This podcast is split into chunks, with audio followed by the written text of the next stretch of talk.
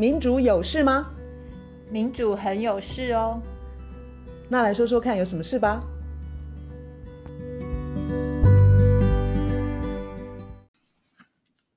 大家好，我们今天要从美国的民主谈民主制度。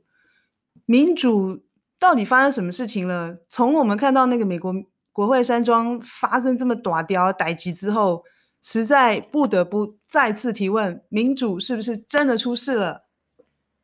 对啊，所以我们的 podcast 叫做“民主有事嘛？”你有先见之明哦。其实我觉得这个是很深刻的感觉，就是不是到这一次出事才觉得民主有事。嗯、那我们会做这个 podcast，就是因为我们觉得民主有事。今天美国总统如果被那个叫什么弹劾，哼，或是哼，你觉得问题就解决了吗？当然不是啊，我们。一直都在强调结构的问题。那今天如果说天真到认为说把川普抓起来，把那些所谓闹事者、他的支持者这些抓起来关起来，问题就解决了，那真的是太天真，也太不负责任了。今天民主出的问题就是它已经烂到很深层。嗯、那在表面上看一些表皮的问题都是非常的。呃，不聪明，而且那那个不叫真正深刻的反思反省啦，我觉得。哎、欸，你用“烂”这个字让我们很害怕哎、欸，因为民主不是呃人类社会实验至今还算可用的一个制度了吗？最不烂的一个制度，对不对？但是问题就是，连这个最不烂的。民主制度现在它都没有办法好好的运行。你觉得最珍贵的价值应该是什么？我们要保留的最最宝贵的东西是什么？这个民主，民要做主，就是人民要做主。可是不管在美国、在台湾、在欧洲，民主发生的很大的问题就是我们讲过很多次的那个权跟钱。超乎想象的集中，向上集中，动态的不断的在向上集中，而且是跨国界的。在这样的情况之下，民主有什么机会？我我我觉得，当然民主最不烂，然后我们也只有民主了，那就是要想办法让人民可以去去做主。那当钱跟权那么样的集中的时候，有什么样的机会让人民呃？表达他们的声音，或者是让他们的利益被看到。那么，以美国这样两百多年历史的民主制度，我们可以从中学习到什么呢？他们人民的声音有这么的不容易显现吗？在民在在在美国，或是欧洲、台湾，在全世界啦，我觉得现在的人民能够做的选择，是在一个相当窄的一条路上面。以美国来说的话，你要么就是民主党，要么就是共和党。嗯、那共和党里头，你要么就是这一咖，要么就是 那一咖。嗯、然后，其实民主党里头的选择也不是像想象中这么多。当前我们非常，这是非常，这其实是非常简单的一个逻辑，嗯、就是只要去想说，今天钱可以集中在那么少数人的手上，这么少数人就可以，现在所谓的那个叫做。Donor class 就是那些可以在政治现金，就是捐钱，嗯、不管是给政党或是候选人，可以捐钱捐非常巨额的钱，大金主、大金主、超大金主，超乎你想象的金主。你看美国这次选举，他们的花费是一千五百亿美金，可能超过一千五百亿美金是长什么样子的大的数字？它它中呃台台币的话，应该是几四。照什么之类？老实说，这个这种数字都是超乎我们能够理解的一个选举哦，一个民主选举、哦。而且你说的是一个候选人吗？不是全部的？嗯，应该是应该是全部，不管.不管那个是一个还是两个人。当你想一场选举要花费上兆，这个怎么怎么能够叫做民主？我都不懂了，因为那个钱是从某个地方来，嗯哼，那从某个地方来就是。出钱的人，嗯，他在那边操操控，他要从哪个地方拿回来吧？当然啊，嗯，难道是无本生意吗？而且花这么多钱在打那些口水战而已哦。他基本上就是一个操控的一个一个过程，而且记得不是这一次，嗯、就是过去当新自由主义，我们前面讲过的那个新自由主义，新自由主义它基本上就是一个动态，就目的是要动态的让钱跟权向上集中，嗯、然后它利用一套骗人的经济学，嗯、然后一切都藏在那个经济学的故事后头，就是告诉你说，这叫做自由市场，这叫做拼经济，这叫做自由贸易，所以把那个所谓的自由市场当做一个公正第第三方，然后告诉你说，本来事情就应该是这样子，但是在这些谎话在这些假的经济学后头，民主这个东西就是一直在流失，然后钱就开始扮演越来越重要、越来越重要、越来越重要的角色。听到这边，我有点担心，台湾是在学这套模式吗？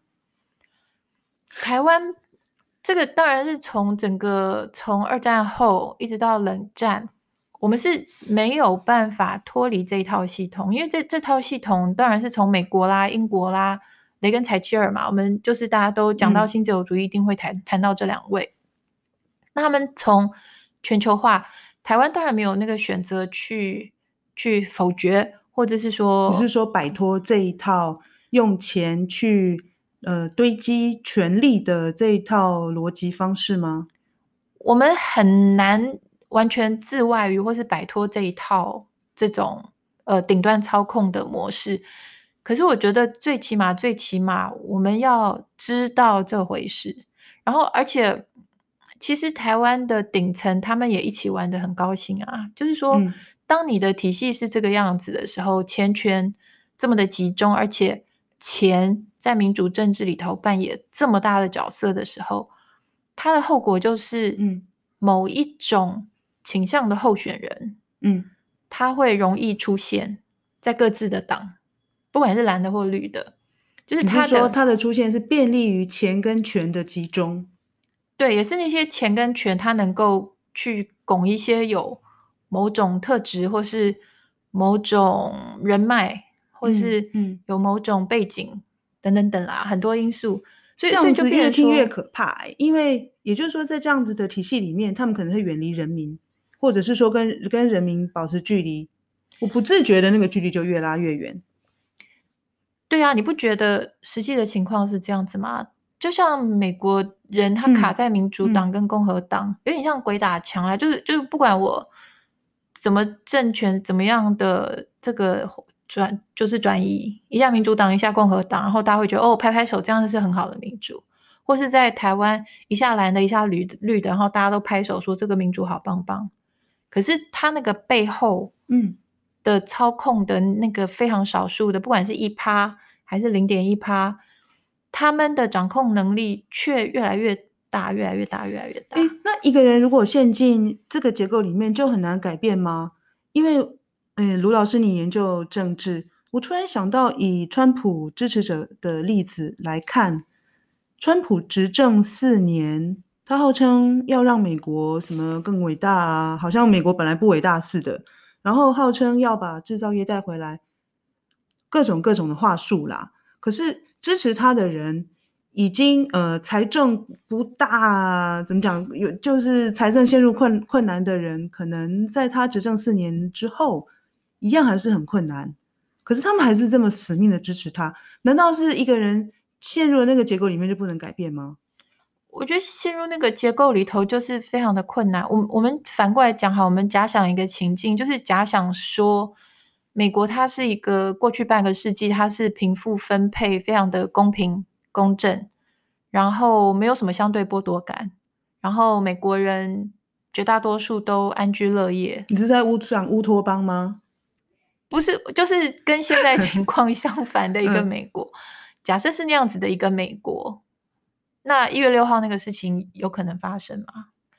根本不会有这么多的人去支持一个嗯。极端，嗯、然后多年来努力的要把有色人种、移民、难民、外国人，嗯、特别是中国人，嗯，把他们当做替罪羔羊，然后不断的告诉他的支持者说。你过得这么惨，你这么重的挫折感，都是他们害的，都是他们，他们，他们，嗯，然后让那个白人至上跟种族主义跟纳粹，就是星火燎原。假如说是我们刚刚讲的想象的那个一个安居乐业、平等嗯的美国社会的话，嗯嗯、你那个火点不着啊！你你要去扇那个火，没有人有那个相对剥夺感跟挫折，嗯、你那个火是点不着的。现在的火一点就着，就跟二战前，嗯、就跟二十世纪初期是一样的。嗯一样一模不是一模一样，就是是一个类似的一个社会经济的一个背景，就是极端的贫富不均，然后非常多的人过得非常不好。所以美国在那样子的社会氛围之下选出川普这样的总统，对吧？对，所以我觉得非常重要，就是川普他绝对是症状，他不是原因。就是这个我可以，我我们懂。嗯哼，很多人会觉得说，就是川普，川普，川普，一切都推给他。然后川普滚了，一切就太平了。哎，好像现在社会更分裂。我觉得新总统啊，新政府的责任跟挑战非常的巨大。对，我觉得这个社会这样子撕裂之后啊，嗯，就是因为因为他他是权钱集中之后的一个认知的操控。变得非常容易嘛，就是非常少数人，嗯，那个少数人他们彼此之间可能有他们自己的内战，就譬如说是。这个大金主，嗯哼，跟那个大金主利益不一样，利益不一样，然后表面就是看起来啦，他们也有他们之间的冲突跟摩擦跟竞争，嗯、可是再怎么样，他们都有操控大多数人的认知判断，嗯，这些他们资源比较多，他们的资源太多了，嗯。不管是社群媒体，或者是媒体，呃，社群媒体，或是一般的媒体，平面媒体啦、嗯、电视啦这些，它被操控的情况都都相当严重，太太严重了。嗯，嗯，所以你看，像现在美国就是面对很棘手的问题，其实也不光是美国，我觉得在台湾，在全世界都是，嗯、就是社群媒体是私人公司、私人。大垄断企业，对，这个也是，就是新自由主义，它不断的强调公平的市场、开放的市场、市场自由、去管制化、政府手拿开，就是让企业自由发挥。这么多年下来，嗯，它导致的一个这种极端垄断，好像制造了很大的怪兽。以川普的例子来说啊，呃，推特一家私人公司。他就自己决定取消了川普的账号嘛。那川普他在账号被取消之前，他有八千九百万个追随者。现在造成现在这个局面，就变成进退两难。因为你一方面你觉得他不去取消川普的账号很恐怖，因为那个仇恨就继续蔓延扩散。嗯、那反过来讲，你取消，他是一家私人企业。然后今天的那个言论审查权，嗯，在一家私人企业，他也可以审查你，审查我，所以变成进退两难。是什么样的原因导致这样的私人企业，它在一个社会上有这么大的这种舆论流量的管控的能力？它就是过去半世纪来垄断这件事情，不但没有被好好的抑制或是压压制。反而在过去这半世纪来，因为钱的角色这么大，所以他就是能够用一些谎言告诉你说公平竞争市场，但是他右手告诉，应该是一就是一方面这样告诉你，另外另外一只手却拼命在那边垄断，垄断它的意义就是不竞争嘛，就是不用竞争，它就是最大的，嗯、然后它有很大的市场的控制力，所以他用他的垄断的力量。让就是新自由主义之下那个大企业、大财团的各个产业啦，不光是科技业，它的垄断力量非常的大，它就可以宰制。宰制之后，今天的这种舆论的流量啦，它它的运算的规则，它的运作的逻辑是他个人，就是这个私人公司他自己的获利，嗯嗯，然后它的运算的逻辑就会。呃，容许或是会造成什么？你刚刚说的那些同温层啊，或是仇恨言论的散布啦、啊，等等，这些他都没什么问题，他都反正有钱赚。那今天碰到了现在这个这个棘手的状况，嗯、变成说美国要怎么办？世界要怎么办？新自由主义带给我们的这种私人企业这么大的权利，怎么办？不知道。我，我个人非常支持言论自由，呃，我也非常愿意为捍卫言论自由而反正有所行动。虽然我非常不喜欢也反对川普的很多的言论跟行动，呃，但是我也愿意维护他说话的权益。我对于呃，像推特。他们就是宣称说永久永久要要删除他的账号这件事情我，我也蛮在意的。那我正好有看注意到说，呃，德国总理梅克尔他也表示不赞同的意见，然后我才注意到说，德国他是呃，他没有多久之前，好像二零一八年才通过的法令，就是呃，管理网络上面的仇恨言论的相关的法令，哦。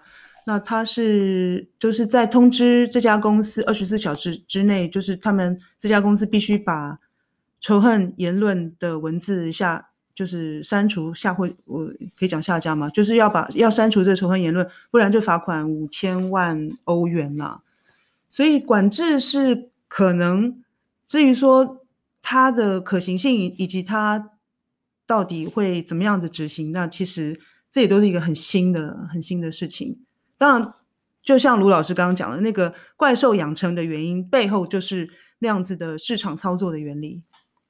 对，在那个市场操作的原理里头，新自由主义它很重要的就是说一套做一套嘛。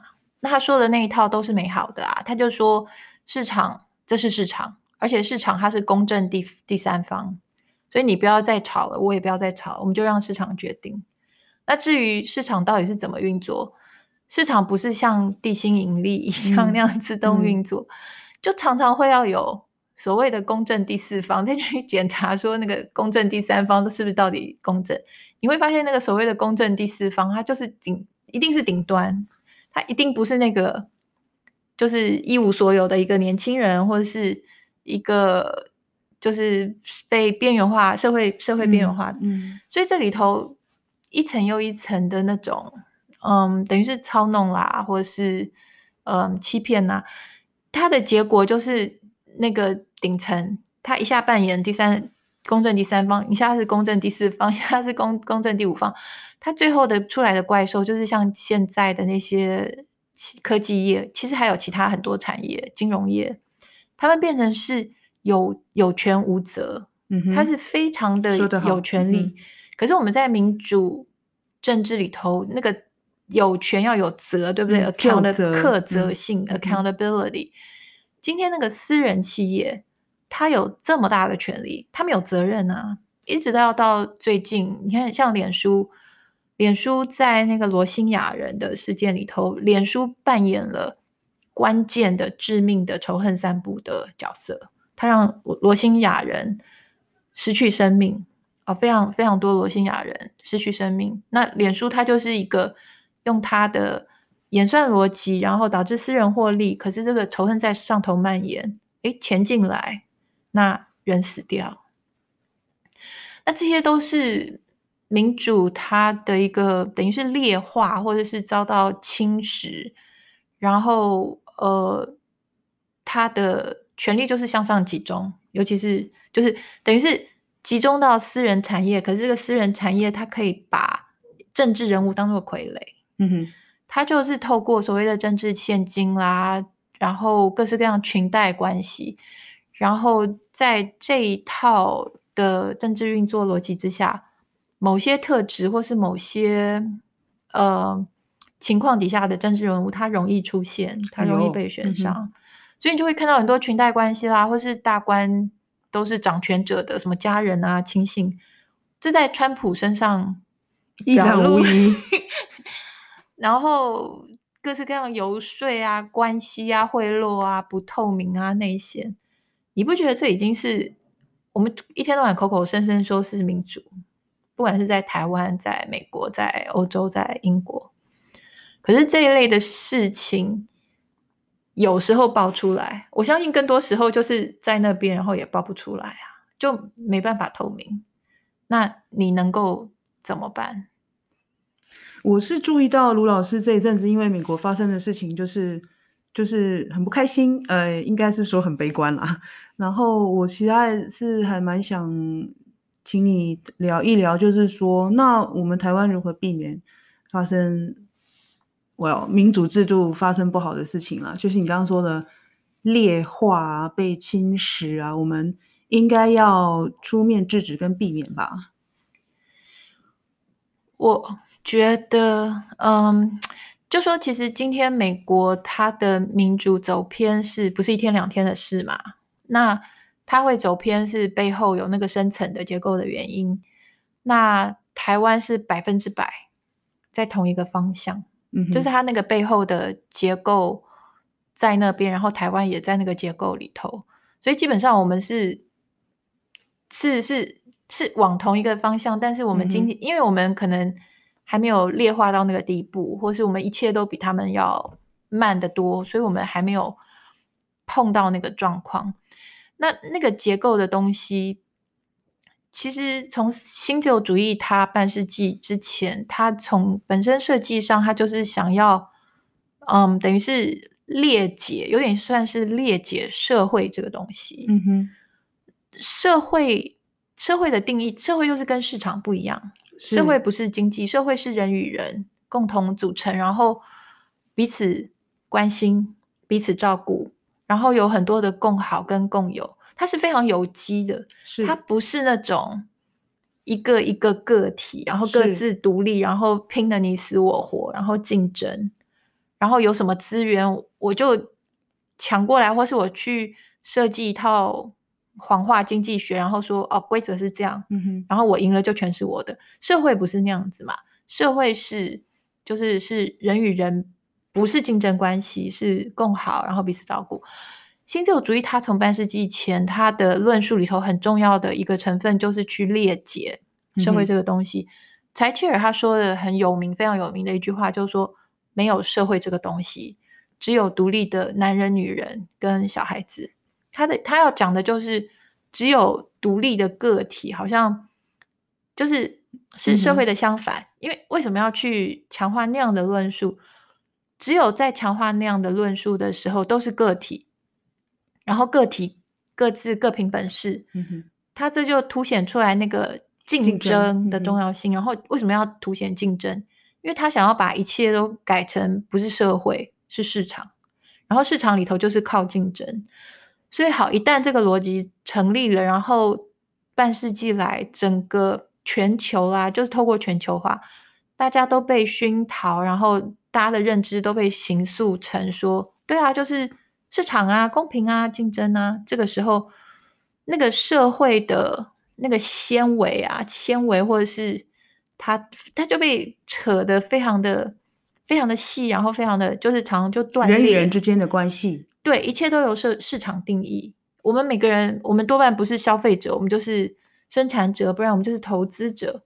而我们应该是一个一个的人，人 或是。人，或是世界公民，或是地球的一份子，或是我们彼此，那些东西越来越淡，然后大家越来越疏离，然后一切都是让市场去定义。我们，我我相信在听这个 podcast 的人，跟你跟我一样，我们都不是一一趴，好不好？我们都不是那个全球这个逻辑的获利者，我们全部都是受害者。但是，一旦每个人都点头如捣蒜，就说：“哦，对，独立的个体，然后每个人各各凭本事去竞争，我们全部都输啊！因为最会赢的人就是那些有资本的人嘛，嗯、或是他爸很有钱，或他妈很有钱。对啊，话说，就算我中乐透头奖，我也几有没有办法进入那个一趴的那那个阶级哦？你十 趴也十趴也进不去。”今天的那些所谓的 donor class，就是能够拿出钱来捐款给民主党、共和党或者任何一个他们的参议参议员候选等等等，那些人的钱根本就因为游戏规则已经被制定制定成，你如果原来就你的财富就已经累积到一个程度，你现在就是去金融市场、金融游戏，它每一秒钟都有一大笔钱进去，对。我非常不希望我身处的社会，当然我的我身处的世界，也就是这个地球，呃，是竞争去替代互助跟合作。我我认为人与人之间的关系应该是立基于这个互互利，所以我我非常认同你刚刚提的那那一套，就是说新自由主义这样子把我们的社会导向只有竞争，那其实是一个把人性都就是压抑，对，贬义人性的的一套逻逻辑。对呀、啊，就是那一套逻辑。我觉得现在最难的就是怎么样让大家可以看到或是感受到，说我们在那样一个逻辑里头，我们受到很大伤害。事实上，川普的支持者，他们其实很大成分，他们就是受害者，嗯哼，对不对？那我觉得把那个逻辑再放大一点，我们也都是有点像川普支持者的那种。在一个故事逻辑里面的受害者，可是我们也很难看得到，所以一开始先要先有知觉吧，先让自己当一个有知觉的公民，然后接下去呢，我们彼此讨论，我们可以做怎么样子的公民参与以及公民行动。对，我想说这一次美国的事情，很多人都讲说，哎呀，民主它是有修复的能力哦，就好像大自然它有修复的能力。可是我要提出来的就是，是啊，不错啊，民主它会修复，大自然也会修复。我们的工作是我们要认得出来那个在伤害民主跟在伤害大自然的那股力量，你要认得出来那个力量，然后你要让它 stop，你要让那个伤害的力量停，然后民主可以修复，大自然可以修复，修复我完全认同。嗯，然后我就在思考说，我们每一个人的层次，我们可以。怎么行动？嗯嗯，老实说，我们呃前几集的节目有提到公民行动，那我们呃不用再仔细的重复。无论如何，就是去出去参加团体，呃，选择自己的兴趣都好。我们不是在唱高调说一个，我们每个人一定要去救地球，或者是救。救美丽湾，或者是救海洋，或者是救海豚。其实我们可以从你、你、你最熟悉的社区，或者是呃孩子的家长会，从你身边最近的团体开始都好。你要去结识真正的人，跟其他人产生互动，认识其他专业的人。我相信这都是让我们每一个人有机会。有更多的机会可以实际认识这个社会的方法。当我们认识了有共同兴趣的人，我们可能会想一起做一点什么，不管是为学校，或者是为自己的家里的长者都好，都可能。所以我想，就是先从实际呃出去，可以这样讲吗？从实际的行动开始。那就是公民行动，并不是什么呃非常好高骛远的，非常呃。就口号式的，绝对不是。我是觉得，真的是从自己身边的有兴趣的事情开始，都是很好的行动。人们不是，我们每个人都不是一个一个的泡泡，我们必须跟人产生关系。嗯、对，我们可以从身边去修复那个柴切尔他努力要扯断的那个社会的纤维，再把他们织回去。所以，我们一起就可以建立公民社会，然后这样子，我们的民主就会比较踏实。公民社会强大的国家的话，它的民主是品质会比较好。对，就是这样子啊，太好了，所以不要悲观吧。好，那今天就到这。好，总算有一点乐观吧。是的。OK，拜拜。